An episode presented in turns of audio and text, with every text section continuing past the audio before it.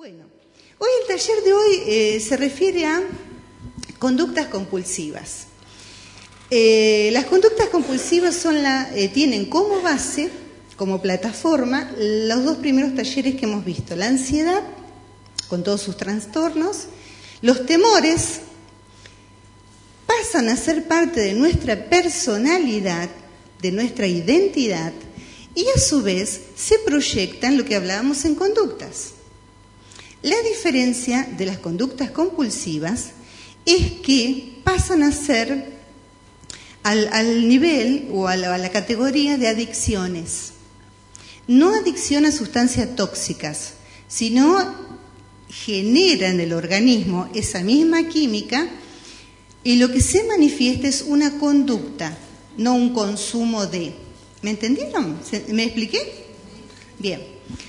Vamos a definir primero lo que es una adicción y después lo que es una droga, después lo que es una conducta para poder entender. Cuando hablamos de eh, adicción, ¿qué pensamos? Trabajo. Tabaco. También, también, sí, es una conducta compulsiva que hoy la vamos a ver. Tabaco, tele, alcohol, drogas. ¿Algo más? Juegos, sí, eso, eso tiene que ver con conductas. Compras, eso tiene que ver con conductas, pero es una adicción. En realidad, cuando hablamos de adicción, la connotación es negativa y la asociamos con droga.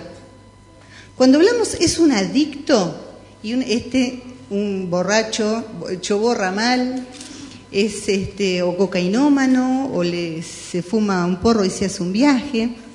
Pero en realidad la palabra adicción es darse a sí mismo a un hábito. Esa es la definición. Darse a sí mismo a un hábito. Uno puede ser adicto a la lectura. Uno puede ser adicto al ejercicio físico todos los días, una caminata por ahí. Uno puede ser adicto a la buena alimentación y alimentación sana. Son hábitos que uno se da, ¿quiere decir algo? que uno se da a sí mismo. Lo que pasa que, vuelvo a decir, socialmente la connotación que se le dio es negativa.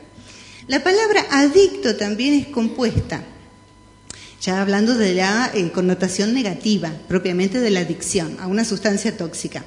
El prefijo a vieron prefijo a, antes, desde, desde, en, entre, hacia, hasta, para, por, según, sin, saber. Todos los prefijos es carencia, o falta, o no. Eh, dicto es dicción, hablar. La palabra dicto es algo oculto, no dicho. El que tiene una adicción nunca lo revela. No anda por la vida diciendo soy adicto a la cocaína, a la marihuana, adicto al trabajo, adicto a las relaciones interpersonales. En realidad hay un síndrome, que esto es conjunto de signos y síntomas, signos es lo que vemos y síntomas lo que la persona siente, que nos damos cuenta que es adicto. ¿Me, ¿Me, estoy explicando? Bien. Por ejemplo, el que es alcohólico y toma de más y está ya borracho, él nunca va a decir que está borracho. Uno lo ve porque está colorado, los ojos inyectados, le cuesta hablar, le cuesta, se le mueve el piso, este, depende de qué estadio de la adicción esté, este, va a estar eh, en la etapa de mono. Hay tres estadios en la adicción del alcohol. Mono, el que en las fiestas hace chistes, se divierten todos, este, es gracioso, se va a dormir y se le pasó, chau, listo. El segundo estadio es león, se pone bravo, pelea, discute, está así eh, médicamente dividido, ¿eh? O sea, por los médicos. Se pone malo, bravo, pelea, discute, es el famoso que anda con un facón y quiere pelear con todo el mundo.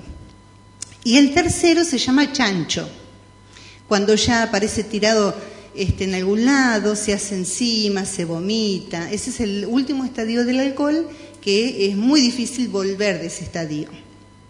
Entonces, ¿qué decimos? Que cuando vemos a un alcohólico, por ejemplo, estando alcoholizado en cualquiera de los estadios, uno se da cuenta que está alcoholizado. Cuando vemos un adicto a cualquier sustancia tóxica, si está inhaló, si está, eh, si se fumó algo, está como, viste, eh, haciendo un viaje astral. Si por ahí eh, se dio con cocaína, está súper acelerado.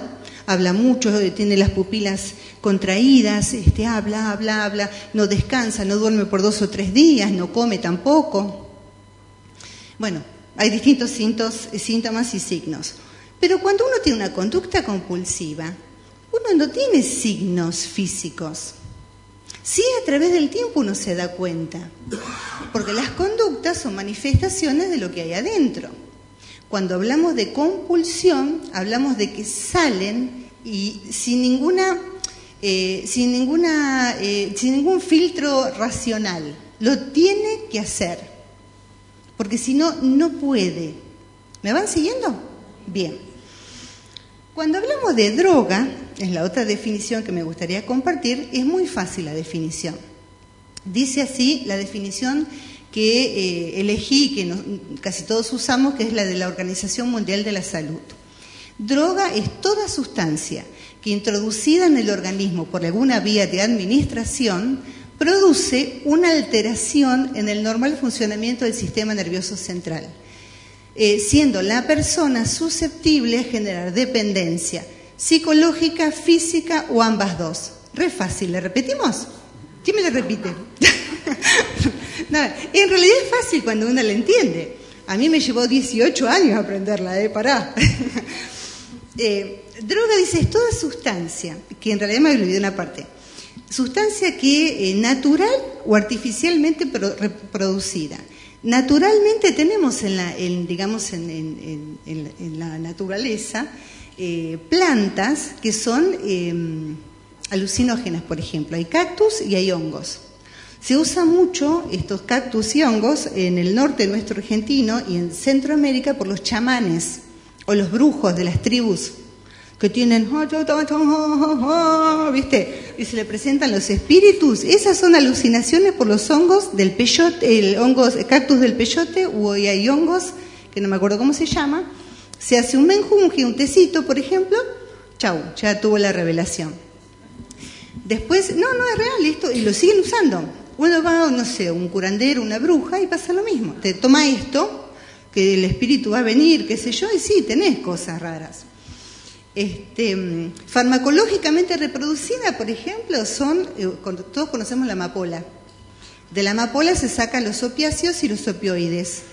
No voy a explicar todo eso, pero por ejemplo, de ahí viene la morfina, la codeína. La codeína se usa en los jarabes para la tos.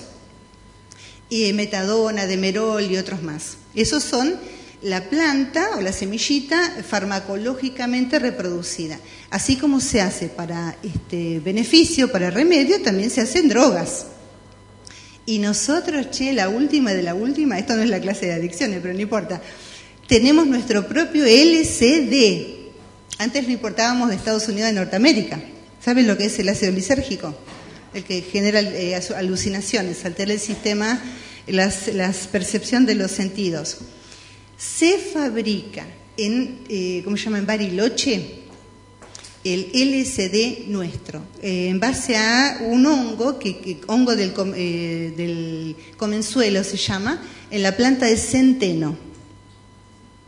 Así que somos bárbaros hasta para eso. Cosa buena noche, pero para eso sí. Bueno. Bueno, dijimos, droga es toda sustancia que introduce, natural o artificial, que introducía en el organismo por alguna vía de administración, que son, por ejemplo, varias. La que, esa es este, aspirada. La otra es inhalada. Yo le explico esto para que ustedes también sepan, cuando ven a alguien por ahí, o nuestros hijos, Dios quiera que nunca, eh, nuestros amiguitos de los nenes, que, bueno, este, hay conductas que son muy, muy, que uno tiene, si tiene el ojo entrenado y lo sabe, este, se está dando con algo. Eh, cuando se aspira, vino que en las películas hacen así y ya está el efecto porque va por la mucosa nasal. Esto termina destruyendo toda la mucosa. Por ejemplo, Charlie García tiene todo ya metal adentro, lo tiene todo quemado. Freud era cocainómano. Freud murió de cáncer de mandíbula, producto de la cocaína, eso nadie lo dice. Por eso las obras de Freud, a mi criterio, las primeras fueron buenas y la última estuvo patinando.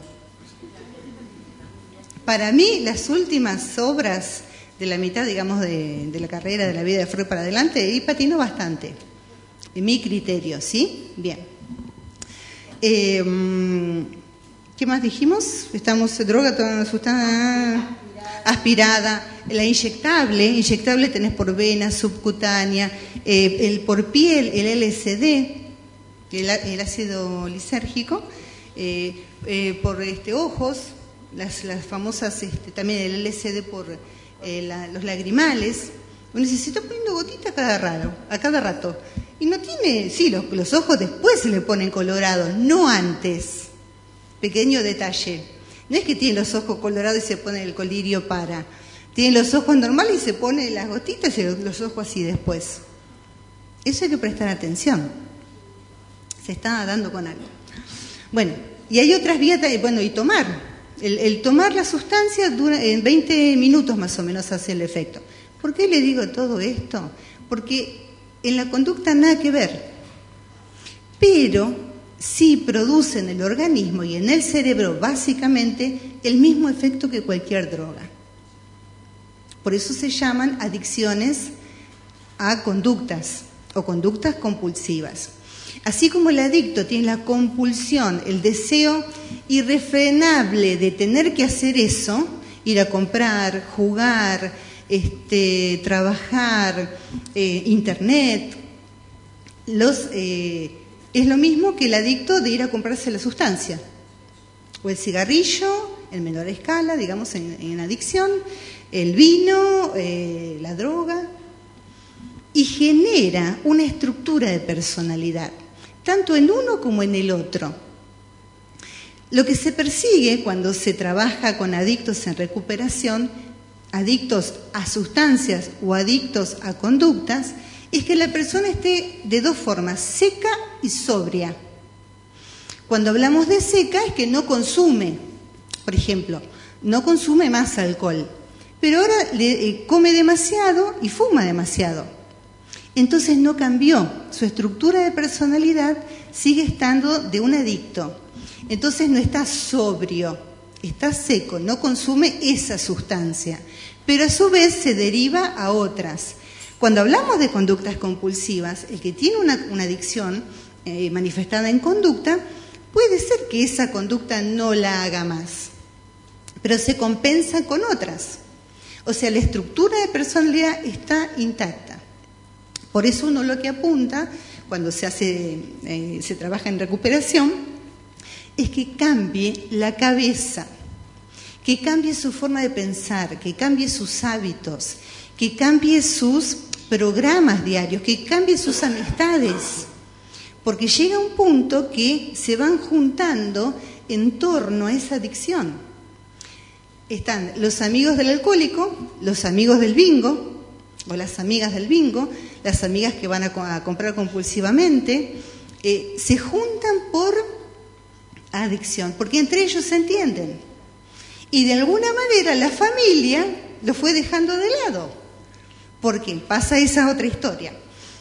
Estoy haciendo esta comparación para que vean que no es fácil detectar y uno a veces reconocer que tiene una adicción en, cuanto a conductas y a su vez la familia también tarda bastante tiempo.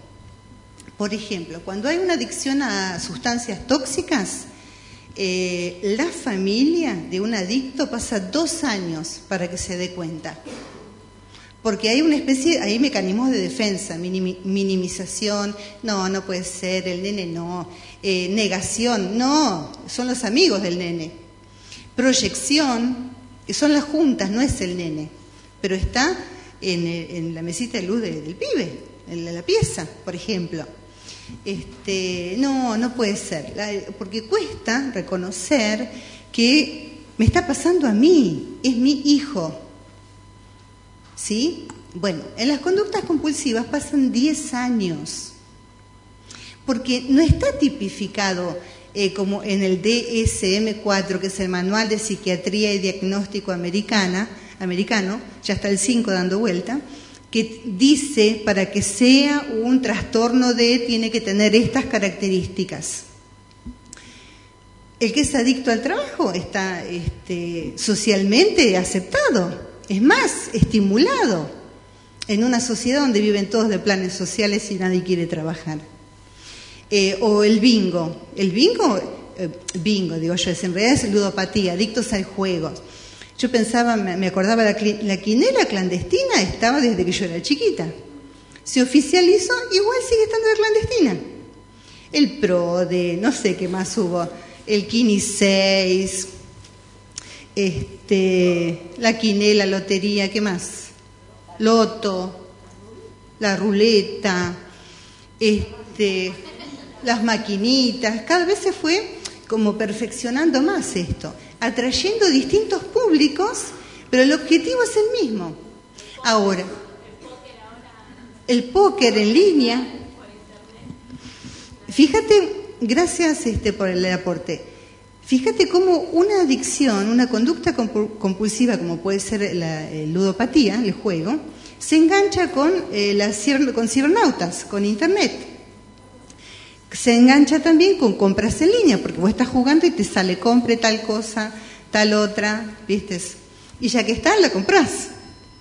Este, ¿Cómo aísla estas conductas compulsivas, al igual que las conductas tóxicas, eh, te va aislando? Te va aislando de la gente que vos querés, te va aislando de tu familia, te va aislando de, incluso hasta de uno mismo, porque se empieza a despersonalizar porque no es esa persona que uno conoció hace cinco o seis años atrás antes de la adicción o, de esa conducta adictiva. Ahora, esa conducta empezó, como les explicaba la otra vez con el tema de, de la identidad, a formar parte de ella. Y lo que prioriza en su vida no son las relaciones interpersonales, sino es esa conducta compulsiva. La conducta, esas pulsiones la manejan o lo manejan. ¿Se, entiende? Entonces es la viejita que sale con la bolsa a hacer los mandados a las 7 de la mañana y plum, entró al bingo. Yo lo veo cuando vengo a trabajar. Este, o, o son las 3, 4, 5, 6, 7. Se fue a la mañana y perdió la noción del tiempo. Salió la policía a buscar a la vieja y sale con el bingo y gastó hasta la plata que tenía para el te voy a que prestar para que este, viajar el, el, colectivo, qué sé yo. O camina, o camina. No, no, es que a veces se vuelve caminando. ¿No escucharon a veces personas que siempre le roban el sueldo? Qué, qué, qué sospechoso. Esos son indicios de que hay una, algo dando vuelta. Te puede pasar una vez, te puede pasar dos, pero una vez, mes por medio, que le estén robando las cosas, hay algo raro. ¿Sí? Bueno, ¿vamos bien hasta ahora? Bien, muy bien, bueno. Cuando hablamos de conducta,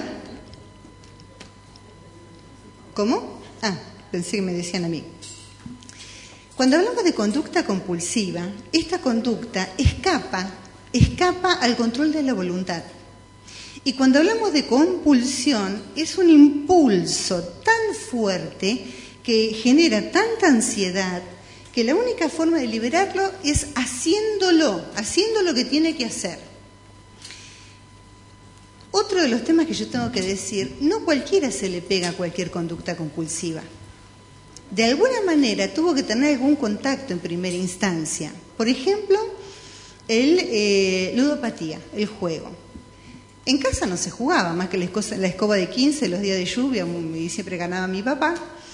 Este, pero el que es, el que está en el juego, que se juntan después de comer todos los tíos, las tías, con los porotos, qué sé yo, este, a jugar a no sé qué, hasta altas horas de la tarde, ya ahí hay un modelo, un ejemplo. El tema de, por ejemplo, de las mujeres que se adiccionan a otras personas o a relaciones, ahora le vamos a hablar, en realidad los jóvenes o las chicas jóvenes ven, vieron a su mamá con su papá y buscan más de lo mismo, porque es malo, pero es lo que saben, es lo que les da seguridad. ¿Sí? Bien, vamos a empezar a hablar de conductas compulsivas referente a las mujeres, porque nos dividimos así en hombres y mujeres, este, empezamos por las damas primero, dale. ¿Estamos? Bien.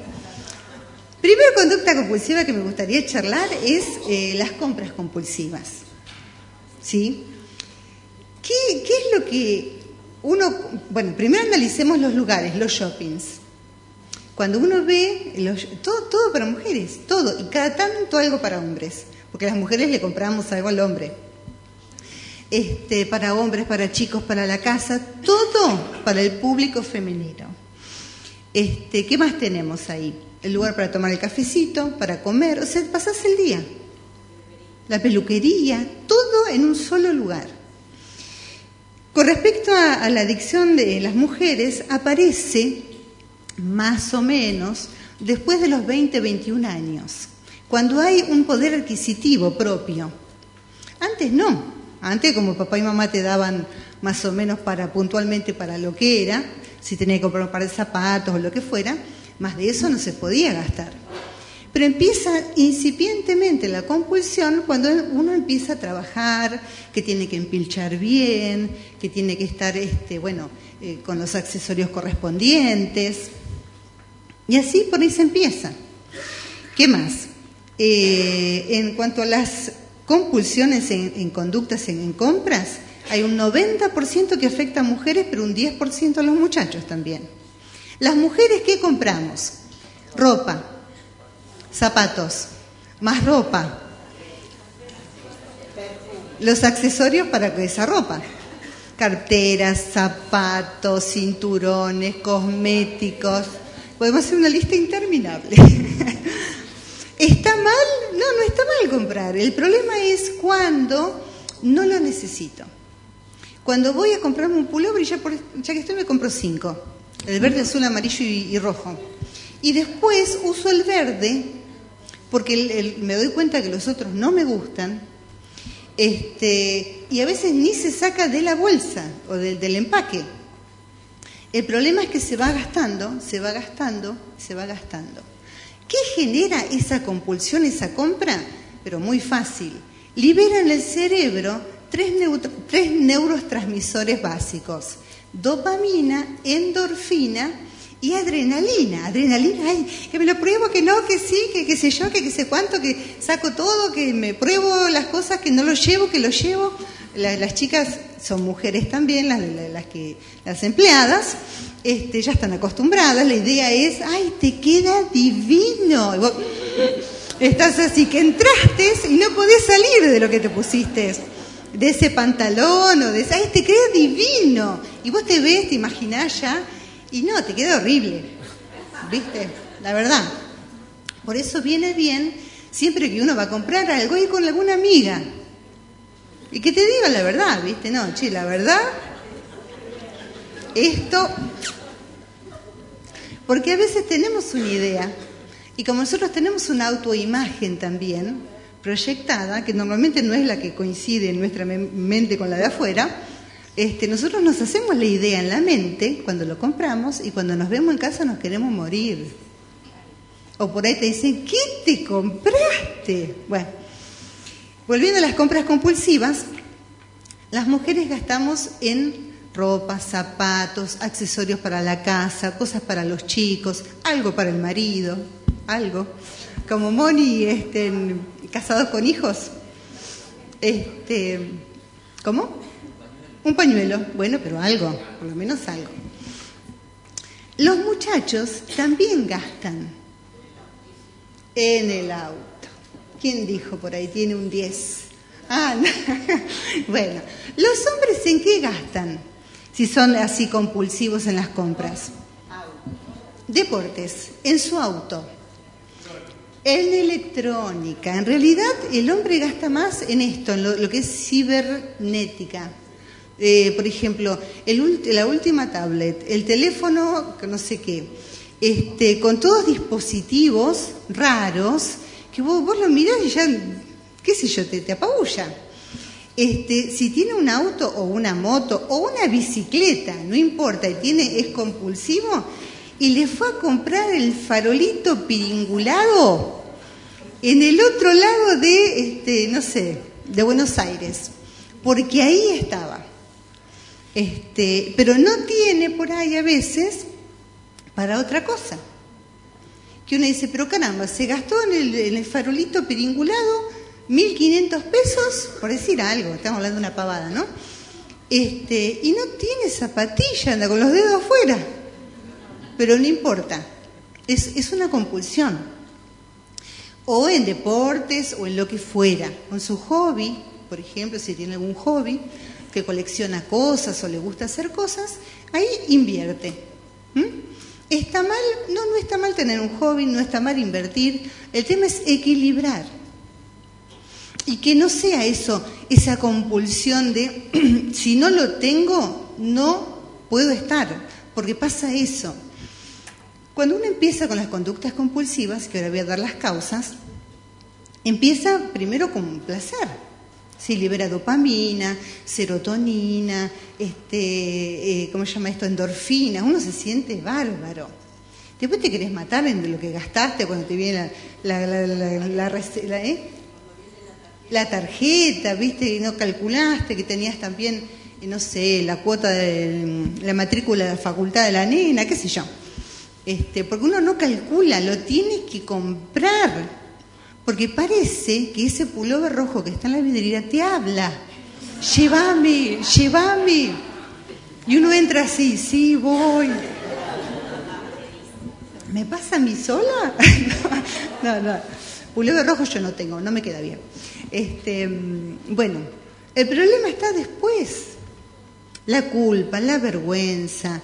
Este, bueno, uno dice un poquito, se lo piensa y bueno, lo voy a manejar. El tema es esto, como nos, nos genera, nos genera cosas, nos gusta lo que nos genera y lo volvemos a hacer. Al punto que después ya no lo racionalizamos, eh, directamente lo hacemos. Con las compras compulsivas, eh, no solo uno se perjudica, porque genera tolerancia, eh, después la culpa, bueno, ya uno racionaliza un poquito, ya está, eh, genera síndrome de abstinencia, cuando no lo compro empiezo a temblar, estoy nerviosa, me, enchincho, este, tengo actitudes eh, egoístas, después, ¿qué más? sufro, lloro, me pongo como loca.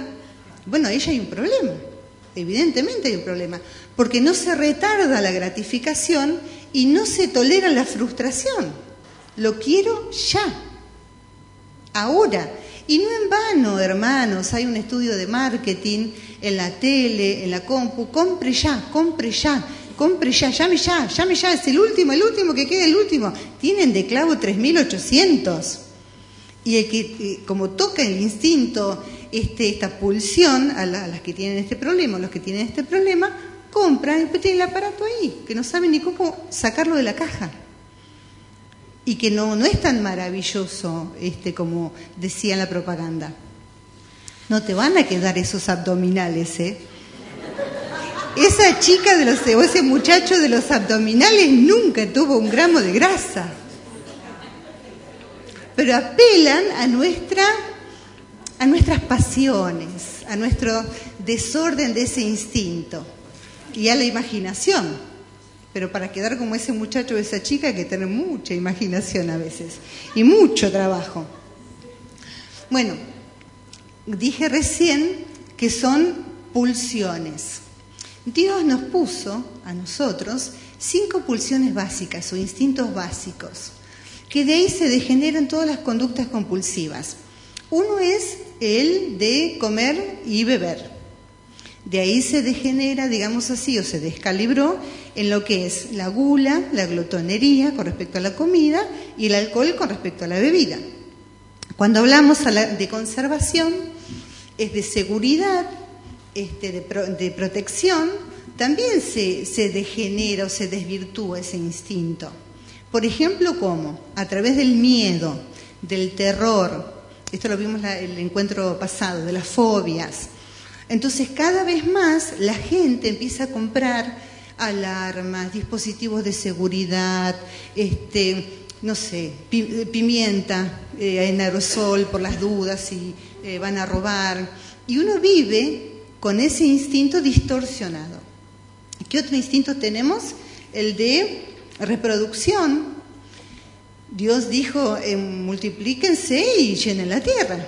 el instinto sexual, que en realidad hoy no lo vamos a ver ese instinto porque da para un tema, este, digamos, uno entero, y es bastante complicado con las parafilias, con las, este, la lascivia y, y, todo lo que va, los desórdenes en realidad sexuales.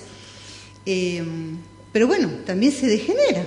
Y tenemos hoy un montón de cosas que salen por la tele y otras muchas más que no salen por la tele. Después tenemos, ¿qué otro instinto? El de dominación. Dios nos puso con sojuzgar y señora la tierra.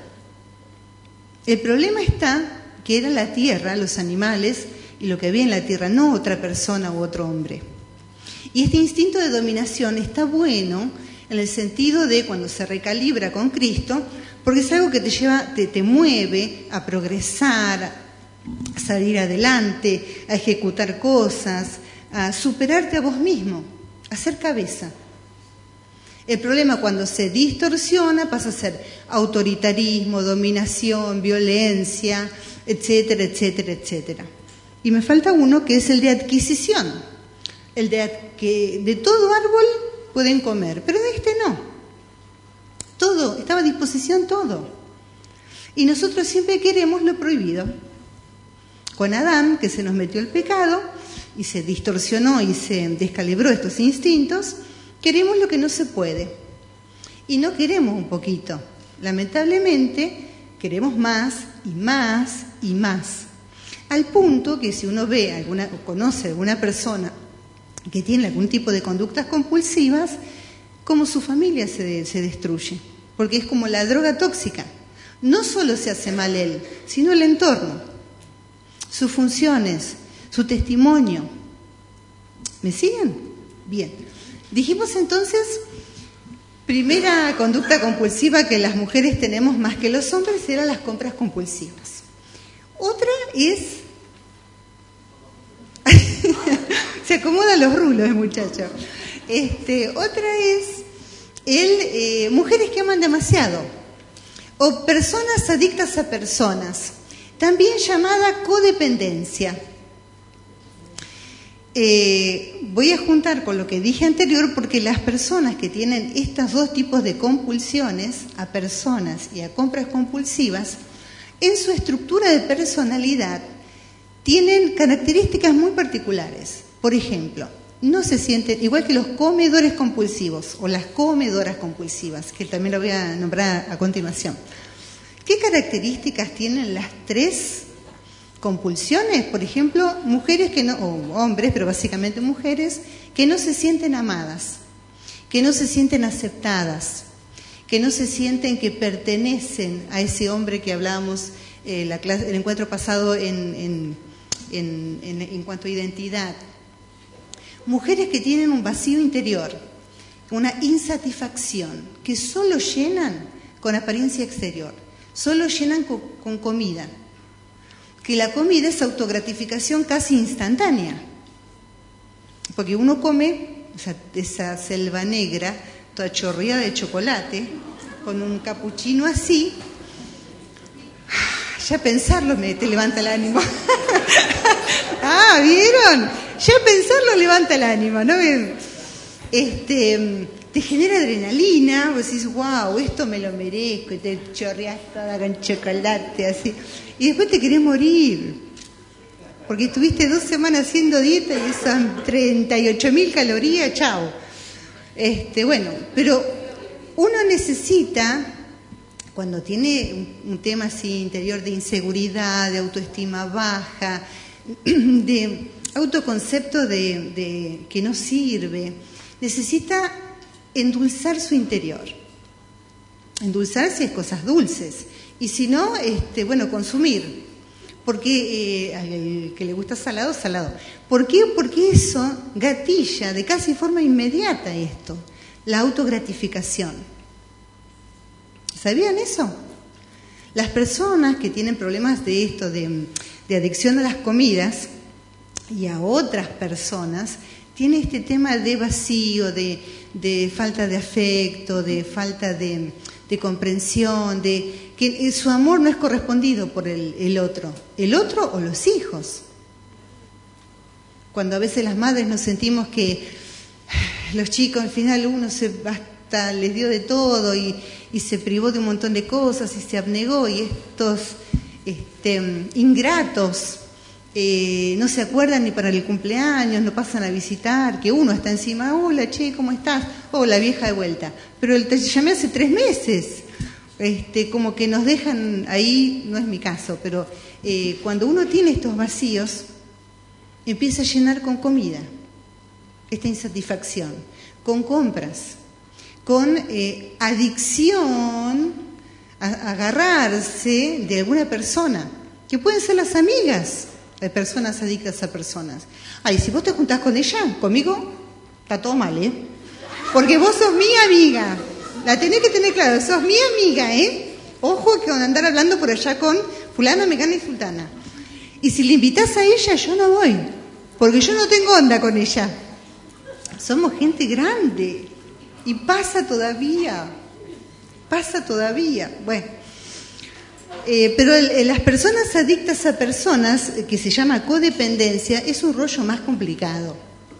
Por ejemplo, son mujeres, básicamente mujeres, que vienen de familias disfuncionales, en donde casi seguro, por no decir seguro, uno de los dos papás tiene algún tipo de adicción, casi siempre hay alcoholismo dando vuelta o alguna conducta compulsiva que en su eh, inconsciente dice, yo me voy a buscar un muchacho y a mí no me va a pasar esto, yo voy a rescatar. Y que busca más de lo mismo. Se engancha con otro alcohólico, con otro golpeador, porque está mal, pero acostumbrada en esto de que tienen por la cabeza dando vuelta un síndrome de Mesías, yo lo voy a ayudar, yo lo voy a rescatar.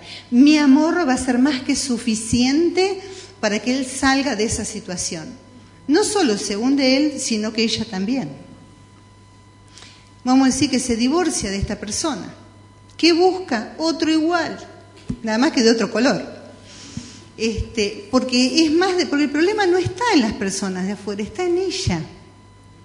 Y así va a seguir repitiendo, fracaso tras fracaso, personas que tienen más o menos las mismas características. Las personas que aman demasiado, las personas codependientes o adictas a otras personas, que no es solo otras personas, ¿eh? puede ser a lugares. Eso estaba leyendo hoy y me llamó la atención, porque yo la tenía adictos a otras personas, que la chupan y, por ejemplo, viven como un apéndice de, en este caso vamos a decir el marido, entonces lo que él quiera, como él le guste, pero y vos no, no, lo que él quiera, como él le guste, cuando lo que él diga, le preguntan todo, le cuentan todo, este, no tienen como vida propia, porque mi felicidad, vamos a decir, es su felicidad. O si él está feliz, yo estoy feliz. Si él está triste, yo estoy triste. Si él está triste, que se embrome. Chica, que se embrome, que haga terapia. este, pero estamos viendo que estamos, sabiendo, estamos hablando de patologías o trastornos, ¿sí? Las mujeres que amamos demasiado, porque las mujeres aman por naturaleza, yo lo contesto la clase, el encuentro, todavía con la clase, el encuentro pasado. Es común que se le peguen algún tipo de bicho porque uno tiene siempre mucho para dar. Y siempre hay un roto para un descosido de ese refrán. Como que los polos opuestos, esto, se necesitan y se atraen. ¿Y qué podemos hacer? Mira, yo siempre digo eh, tener unas buenas amigas, que te digan las cosas. Yo apunto siempre a la familia, ¿sí? Cuando la familia te dice, mira, estás gastando demasiado, este, las cuentas dan en rojo, este, después el tema de las personas, adicción a personas, mira, esto no es sano. Lo acompañaste al trabajo, lo vas a buscar. Este, esto no está bien. Uno tiene que tener vida propia. Eh, adictos, bueno, con respecto a la comida, el otro tema, estás comiendo mal, hay un trastorno de alimentación.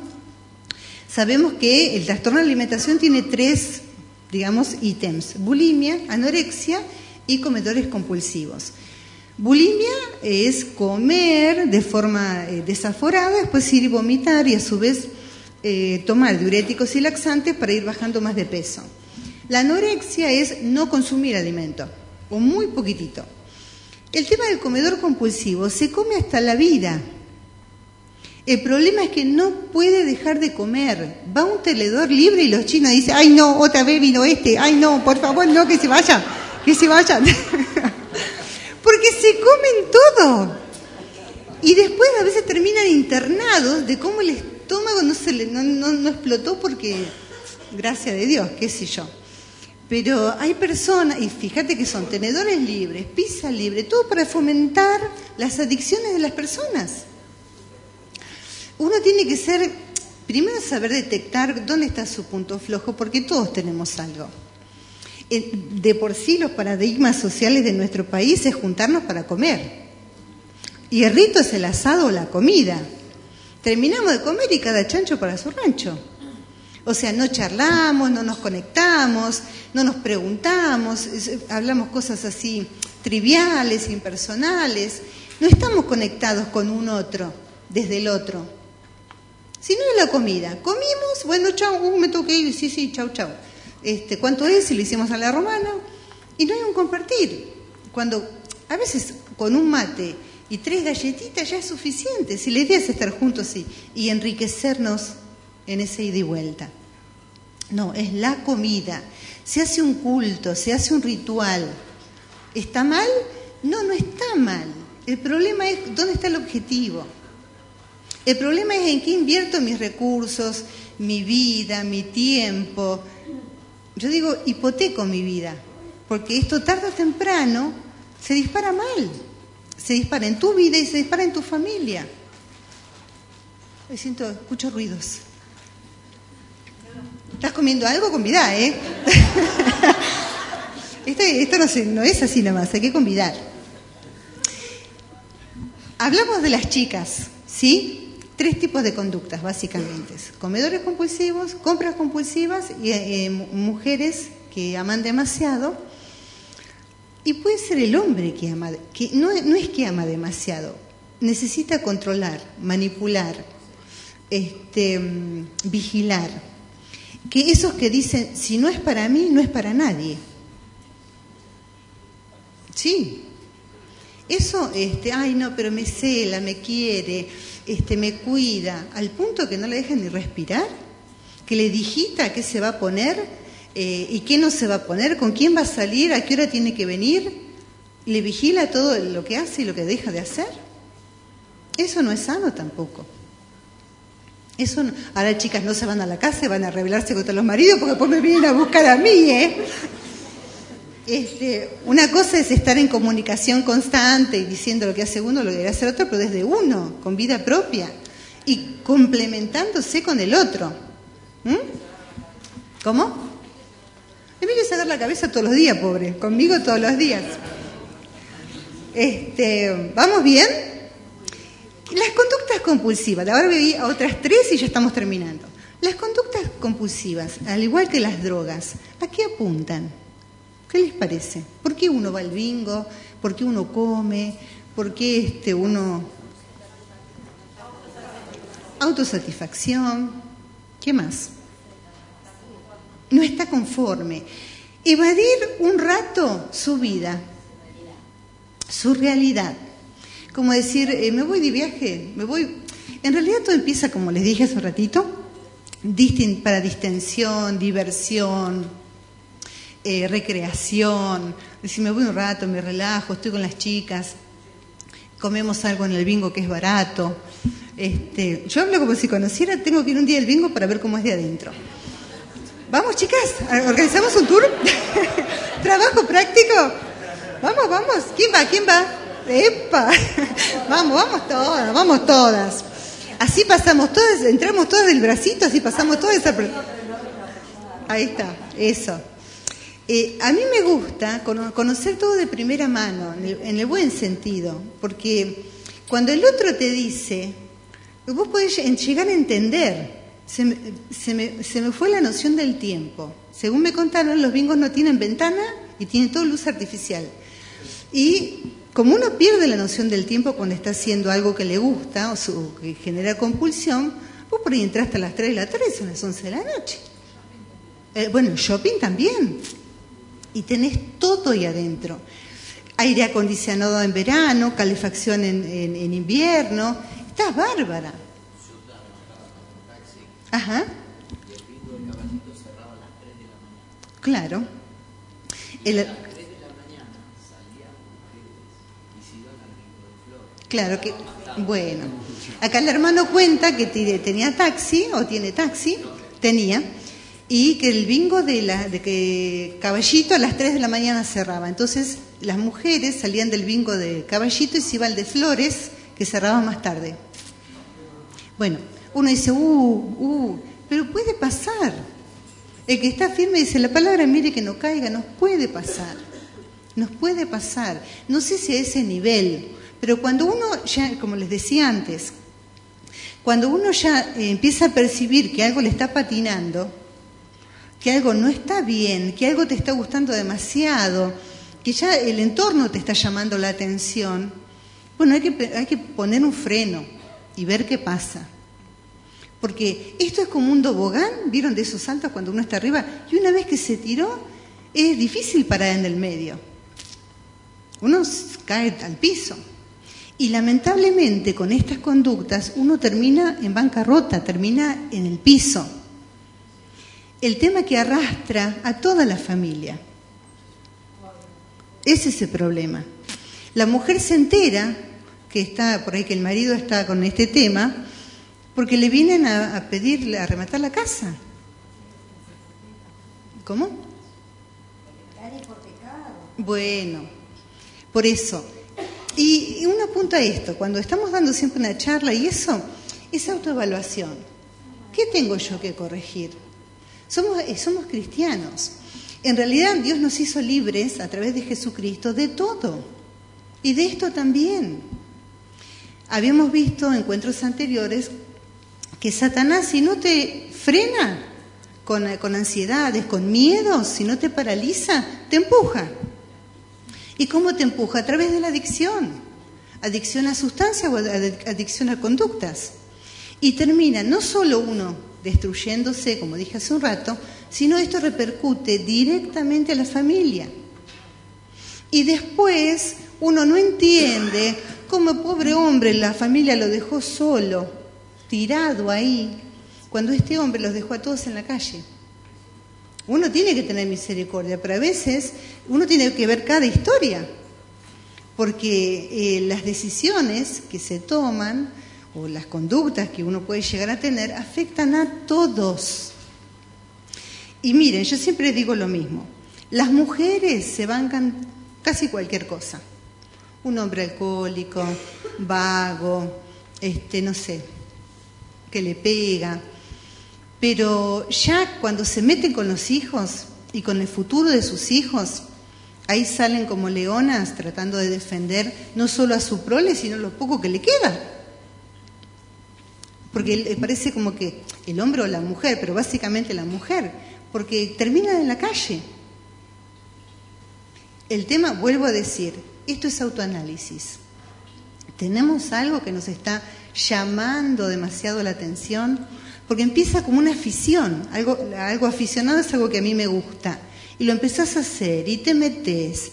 ¿Y cuando yo me doy cuenta que ya es un problema? Cuando estoy todo el día pensando en eso, cuando invierto plata, tiempo, esfuerzo en eso, cuando eh, dejo cosas significativas porque lo eh, aporto en eso, cuando cambio mis relaciones interpersonales mis amigos, mi familia, gente que, bueno, aportaban y me quieren, por los amigos de, que uno los ve y hasta se asusta. Estos son tus amigos. Bueno, eso es para, o sea, para que nos llame la atención. ¿Se puede corregir? Sí, obviamente que sí. Pero nadie va a salir del lugar que no quiere salir. A uno le tiene que caer la ficha. Cuanto antes, cuanto antes se prevenga, mucho mejor. Y fíjense que hay centros de autoayuda en todos lados. En la mayoría de los casos tiene que ir a terapia cognitiva conductual, tiene que ir a grupos de autoayuda y muchas veces tiene que ser medicado con fármacos. antidepresivos o ansiolíticos. ¿Por qué? Porque genera tal ansiedad. Todo esto está en el cerebro y el cerebro está acostumbrado a funcionar y que el cuerpo funcione de una manera, en forma instantánea y compulsiva, que cuando se lo empieza a ordenar, en realidad no le gusta y empieza a patinar y empieza a reaccionar en el cuerpo. Por eso es importante, vuelvo a decir, la prevención. ¿Qué es lo que a vos te están diciendo que estás haciendo? Escuchar a los que te quieren. Vos o al revés, por ahí en tu seno familiar o en tu grupo de amigos, ustedes ven que la fulana y se va, seguido al bingo. O tiene una relación hasta hasta chocante con el marido, con uno de sus hijos. Una simbiosis que hasta parece que, no sé, decíselo. Porque lo primero que tenemos que hacer si detectamos eso es descubrir, es decir, es ponerlo en palabras, es decir, esto me parece que no está bien. Este, obviamente, la persona se va a enojar, se va a enojar que te metes con mi vida, este, vos que no tenés derecho a opinar. Mira, yo te digo porque te quiero lo que estamos o lo que estoy viendo, que eh, esto no es sano, no está bien. Tantas horas, tanto tiempo, tanto esfuerzo, tanto dinero invertido en algo que es un barril sin fondo. ¿Me entienden? Entonces, si nosotros por ahí tenemos alguna cosita que nos está dando vuelta y nos hace ruido, bueno, chequear la primera cosa es reconocer y empezar a hacer algo con eso. Pedir ayuda a los que te quieren. Y si uno ve que en el círculo donde uno, se maneja, gente querida, hay algo que no está bien, decirlo, manifestarlo. Es más, se corre el riesgo que cuando vos lo decís, el otro te excluya. Porque obviamente lo confrontás con una realidad que a él le duele o a ella le duele porque es real, es verdad. Pero ¿qué es peor? ¿No decirlo y ver cómo se estropea? Piensa en cuando hay una conducta eh, compulsiva que es como una adicción a marihuana, cocaína, LSD. Esto es cuestión de tiempo. Y no solo, vuelvo a decir, no solo la persona se hace mal, hay todo un grupo familiar que este, se deteriora. ¿Estamos? Bien. ¿Qué otras conductas tenemos? Comedores ya lo dije. Los comedores compulsivos, es muy interesante esto. Cuando están solos, cuando están en grupo, digamos así, se cuidan para comer, pero cuando están solos, se comen hasta el paquete.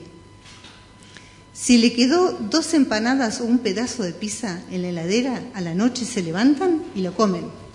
Porque no soportan la idea de que quedó un pedazo de pizza en la heladera.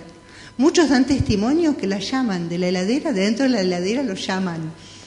Este, no, es que es, una tortura en la mente.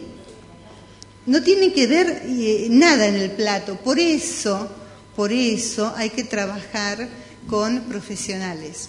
Yo creo que Dios hace la obra, eso no tengo ninguna duda, porque lo he visto. Pero muchas veces Dios te deja en ese proceso de que así como te metiste, así tenés que salir y eh, usa todo lo que sean instituciones y profesionales. ¿Estamos bien? Bien, ya me falta poquito, ¿eh?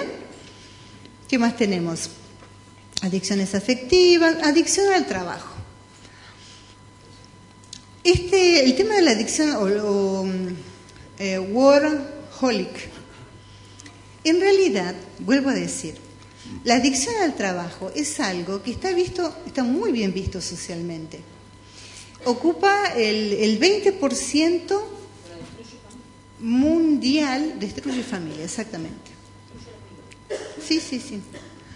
El 20% de la población mundial lo sufre, el eh, adicto al trabajo. El eje de su vida, como para nosotros es Cristo, el eje de un adicto al trabajo es su trabajo.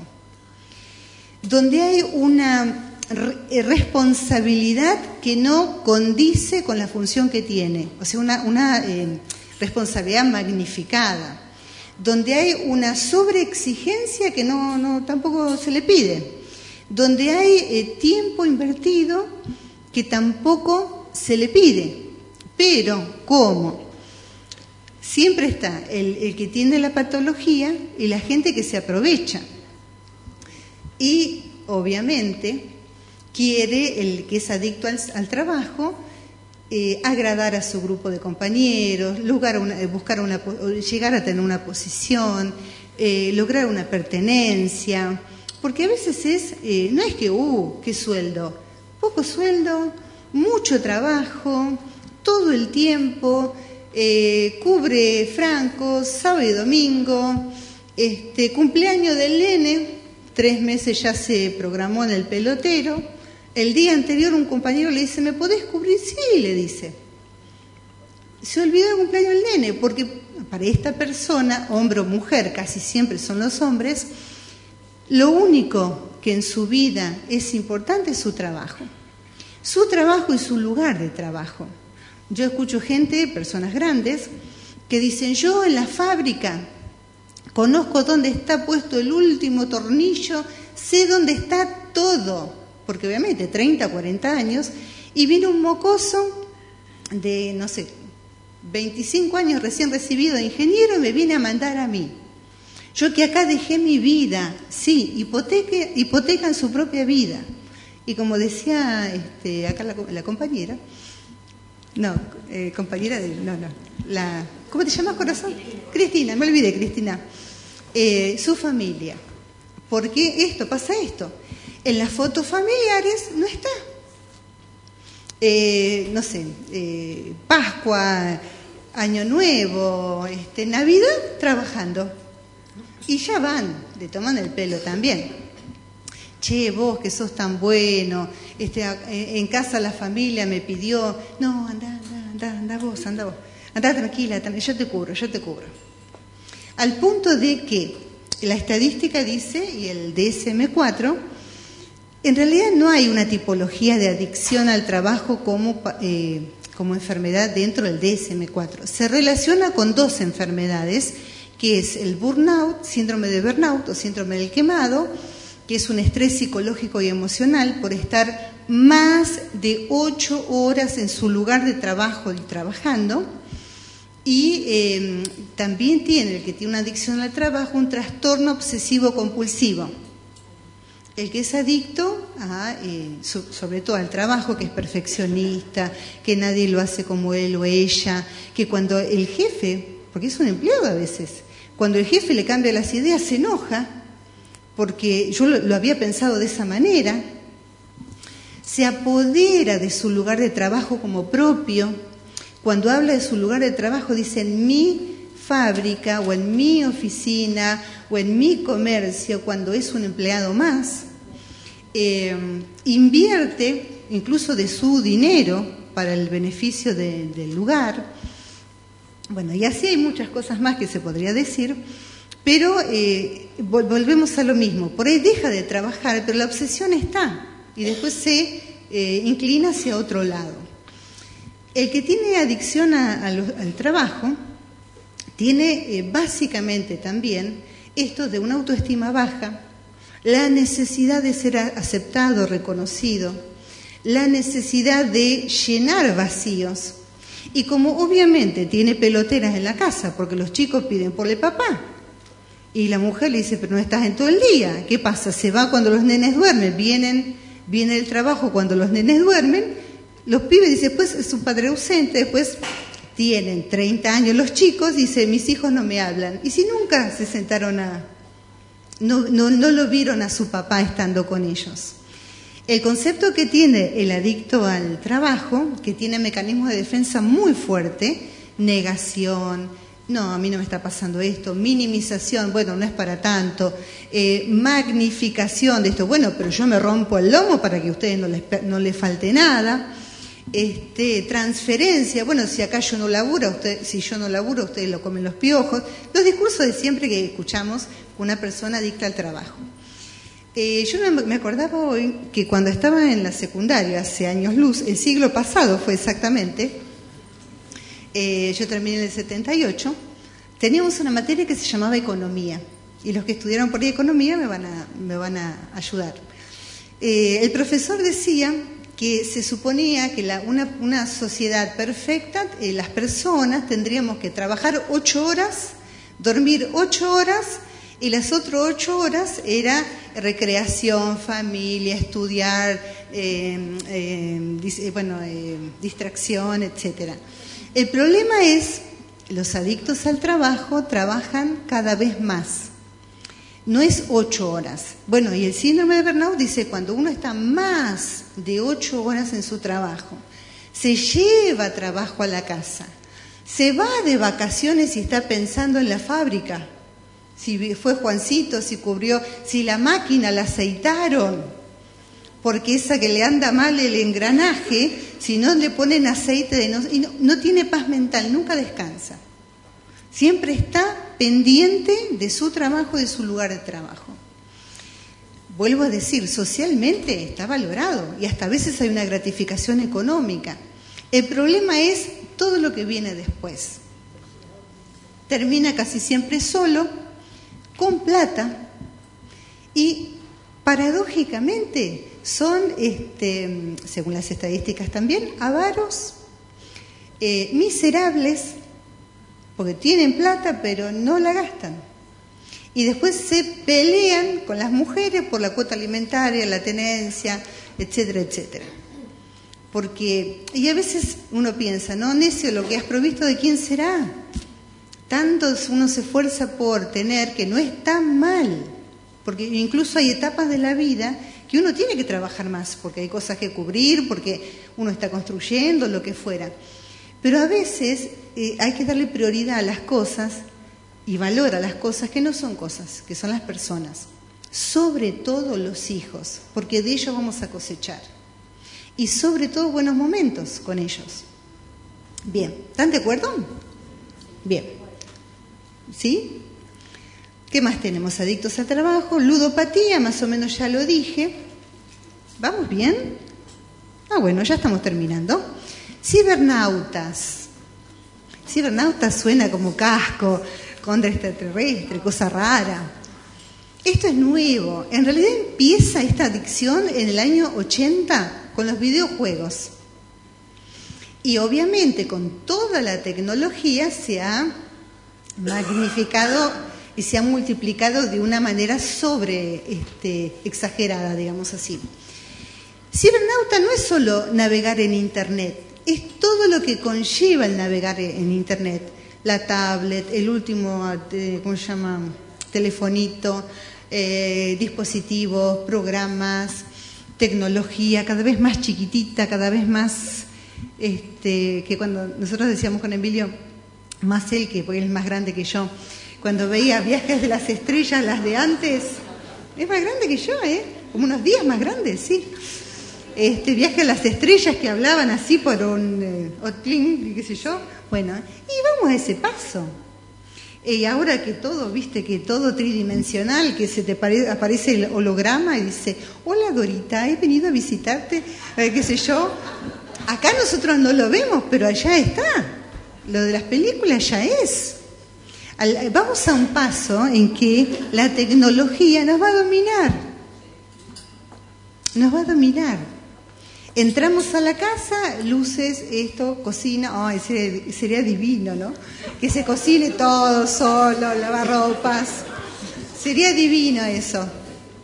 Este, pero nos está anulando como personas. los cibernautas cada vez más se están convirtiendo en personas despersonalizadas, porque es uno en persona y otro por internet. Es más, se anima a tener, eh, digamos, contacto con otra persona a través de Internet porque no puede tener un vínculo sano con otro. Eso ya es complicado.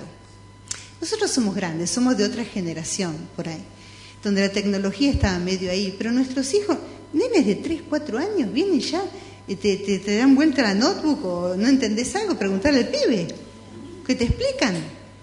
No está mal, el problema es el tiempo, el esfuerzo, el dinero, la vida que yo invierto en eso. Que yo y que dejo que mis hijos inviertan. Porque algunos te dicen, ay, bueno, si están seis horas frente a la computadora, el nene este seguro va a salir ingeniero en sistemas. ¿Pero qué están mirando ahí adentro? ¿Vos sabés lo que está haciendo? No, pues yo no entiendo, no sé ni prenderla. Y por ahí está con pornografía, por ahí está con este, alguno de estos que casa chicos, eh, un pedófilo. Eh, sí, se casa chicos así por internet. Trata de personas. Uno tiene que vigilar y de alguna manera acompañar este proceso de la cibernit, no sé ni decirlo. ¿Eh? Ah, vos tampoco. no, ciber, no, de la cibernética, ¿eh? Estamos ahí de la cibernética. Bueno, y tenemos otras conductas compulsivas que en realidad no sé si vale la pena hablarlas, la mitomanía, los mentirosos, cleptomanía, es que todo va enganchado con todo. Porque tiene, el que tiene, por ejemplo, el de compras compulsivas, y por ahí el hecho de, y lo puede pagar, pero es, el, es la adrenalina que le genera. Que lo ven, que no lo ven, que se lo ponen en el bolsillo, que no, que sé qué. Ay, las cámaras de seguridad que se hace, ah, se tapa así. Se, te hace toda una película, porque eso le genera en el cerebro adrenalina, dopamina, placer, satisfacción. Y por ahí se fue con, no sé, con un rulo de no sé qué, que no sirve para nada. Pero bueno, es, es lo que le genera. El hecho de, no sé, las personas, el hecho de comer, todo eso es un desorden que en realidad Dios nos llama a ordenarnos. En realidad la palabra que se utiliza para todos estos desórdenes es pecado. La definición de pecado es saber hacer lo bueno y no hacerlo. Y uno sabe que está haciendo mal. Si no sabes, el otro te lo dice. La definición de pecado es cerrar en el blanco. Y uno está errando mal en el blanco. Cuando uno ya está pasándose a la patología, a la enfermedad, a, que tiembla si no lo hace o no lo, no, no lo, no lo, no, no lo, no lo ejecuta. ¿Me van siguiendo? Bien. ¿Qué tenemos que hacer? Miren, Dios como perfecto terapeuta, como mi primer terapeuta, eh, él te dice qué tenés que hacer. ¿Quieren saber o lo dejamos para otro encuentro? Ah, no, yo no vengo a otro encuentro, ¿eh? Ya estamos, ya estamos acá. Mira, todas estas distorsiones, yo había hablado en el encuentro pasado de que con el pecado que se introdujo en Adán, en realidad nos descalibró. Como dice Arjona, eh, descalibró los miedos. Ah, hay que volver a, a calibrarlos. Y en realidad en nuestra, en nuestra vida se descalibran las cosas, se desordenan, se desajustan. Por eso siempre tenemos que volver a lo que Dios dice en su palabra. Siempre tenemos que volver a acomodarnos y ver el original. Que en el original Dios nos, creó, nos pensó para que seamos felices, funcionales, autoválidos, personas de bien, sal, luz, cabeza. Entonces, cuando tenemos algún tema dando vuelta, ver qué dice la palabra. En estos casos de conductas compulsivas o adicciones sabemos que es pecado. Comer demasiado es pecado. Tomar, emborracharse es pecado. Gastar lo que uno tiene está mal. El hecho de tomar a otra persona como objeto de mi este amor está mal. Si Dios nos hizo libres. Ir a jugar Está mal, porque estoy diciendo, voy al bingo, me tiro una ficha si yo sé que me voy a sacar y confío mi provisión en una máquina, en un juego. Está mal, si Dios es mi proveedor. ¿Se entiende? Bien. Entonces, lo que vamos a hacer ahora que ya estamos terminando, yo les voy a contar la terapia de Dios, que esto lo, he charlado en varios lados también, a mí me resulta, porque Dios así como ve que somos hombres y mujeres que vamos a, pecar, también te dice cómo uno puede salir. Primero y básicamente pararse, como le decía la vez pasada, pararse sobre Jesucristo, pararse sobre su palabra, pararse sobre lo que Él dice y empezar, aunque uno no entienda, empezar a funcionar. Creer, creer. Pedir la asistencia del Espíritu Santo, que Él nos ministre, que Él convence de pecado, de justicia y de juicio. Él, él es el que empieza a calibrar tomando la palabra. Y si hay algo que el Espíritu Santo te trae a la mente, que te hace ruido, que uno reconoció, o por ahí vos tenés a alguien, como dijimos hace un rato, que está así fuera de foco, bueno, pedir al Espíritu Santo que ministre, presentarlo. Ahora cuando vamos a orar, si no sos vos, presentalo en oración. ¿Y qué dice Dios? Mira, si tienen para anotar, yo les recomiendo y si no, después vamos a ver si lo podemos hacer. Primer paso, primer paso que tenemos que hacer es reconocer. En eh, Salmo 51.3 dice, porque yo reconozco mis rebeliones y mi pecado está siempre delante de, de mí. En realidad, eso, en lo que uno está disfuncionando, siempre está, siempre está, que entorpece el diario vivir, que entorpece el, liberar ese potencial que Dios puso en nosotros para ser de bendición. Porque yo reconozco, dice, en este caso estaba hablando David, mis rebeliones y mi pecado está siempre delante de mí. Eso por ahí, si estamos con alguna conducta compulsiva o algo parecido, es pecado. Hay que decir las cosas que son y llamarlas por su nombre. Segundo punto es confesar. Salmo 32, 5. Mi pecado te declaré y no encubrí mi iniquidad. Dije, confesaré mis transgresiones a Jehová y tú perdonaste la maldad de mi pecado. En realidad, con toda conducta compulsiva o adicción, hay maldad.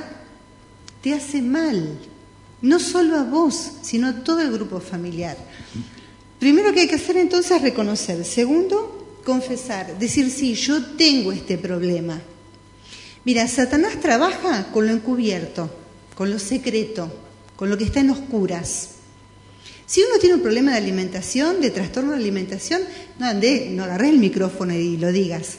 A alguien de tu confianza, tu familia, por ejemplo, o bueno, tu líder, decirle, mira, yo quiero confesar esto, tengo este problema, ¿qué puedo hacer? Sacarlo a la luz, no solo uno se descomprime, sino el otro te puede ayudar. Declaré mi pecado, no encubrí mi iniquidad. esto es lo que, eh, decir la posta, digamos. Transgresí, confesaré mis transgresiones a Jehová, pedirle al Señor que con su Espíritu Santo, con las herramientas espirituales que tenemos, también te asista. Y que Dios perdona mi pecado. ¿Sí? Y la maldad de mi pecado, porque todo, todo, en todas las cosas que hay pecado, primero que Dios no bendice donde hay pecado. Y el pecado siempre te lleva a algo malo, siempre. Tercero, arrepentirme, Hechos 3, Hechos 3, 19. Así que arrepentíos y convertíos para que sean borrados vuestros pecados para que vengan de la presencia del Señor tiempos de refrigerio. Número uno, dijimos reconocer, sí, tengo este problema. Dos, confesar a alguien y al Señor. Tres, arrepentirme. Y arrepentirse dice y convertirse, que es el otro puntito, apartarme. Si yo vengo haciendo eso, no hacerlo más. Y ver la forma, con ayuda terapéutica, con los hermanos, con oración, con el poder del Espíritu Santo, con un médico, si es necesario, con un psiquiatra, por si necesito algún antidepresivo o algún ansiolítico, el salir, porque sabes que te va a terminar matando. Esa adicción a conductas o a tóxico te va a terminar destruyendo. Y el tema no sos vos solo, es tu grupo familiar. Y mm, apartar, el punto 4 sería apartarme, Proverbio 28, 13. El que encubre sus pecados no prosperará, mas el que los confiesa y se aparta alcanzará misericordia. ¿Qué tenemos que hacer? Confesarlo.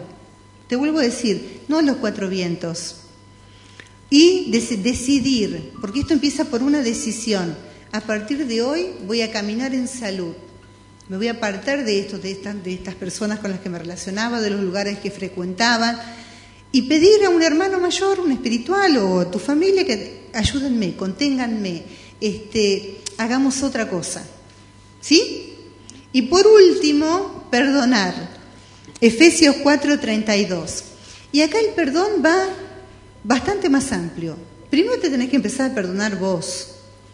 Porque cuando uno tiene alguna adicción, no se perdona, se culpa, tiene vergüenza, este, siente que no sirve para nada, porque es lo que te decía, Satanás te empuja y después te hace sentir de lo peor.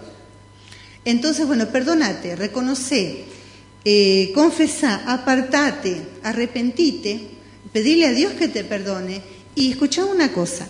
Si vos dañaste a alguna persona con esta conducta, pedile perdón. Es liberador para vos y para el otro. Porque obviamente si hay alguna conducta compulsiva o tóxica, el entorno está salpicado, el entorno está lastimado. Los hijos de adictos a conductas o a, tóxicas tienen problemas.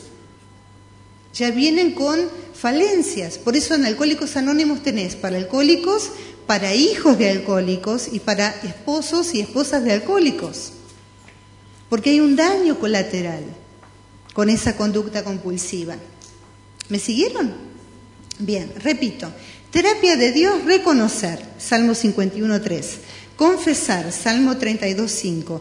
Arrepentirme, Hechos 3.19. Apartarme, Proverbios 28.13. Y perdonar.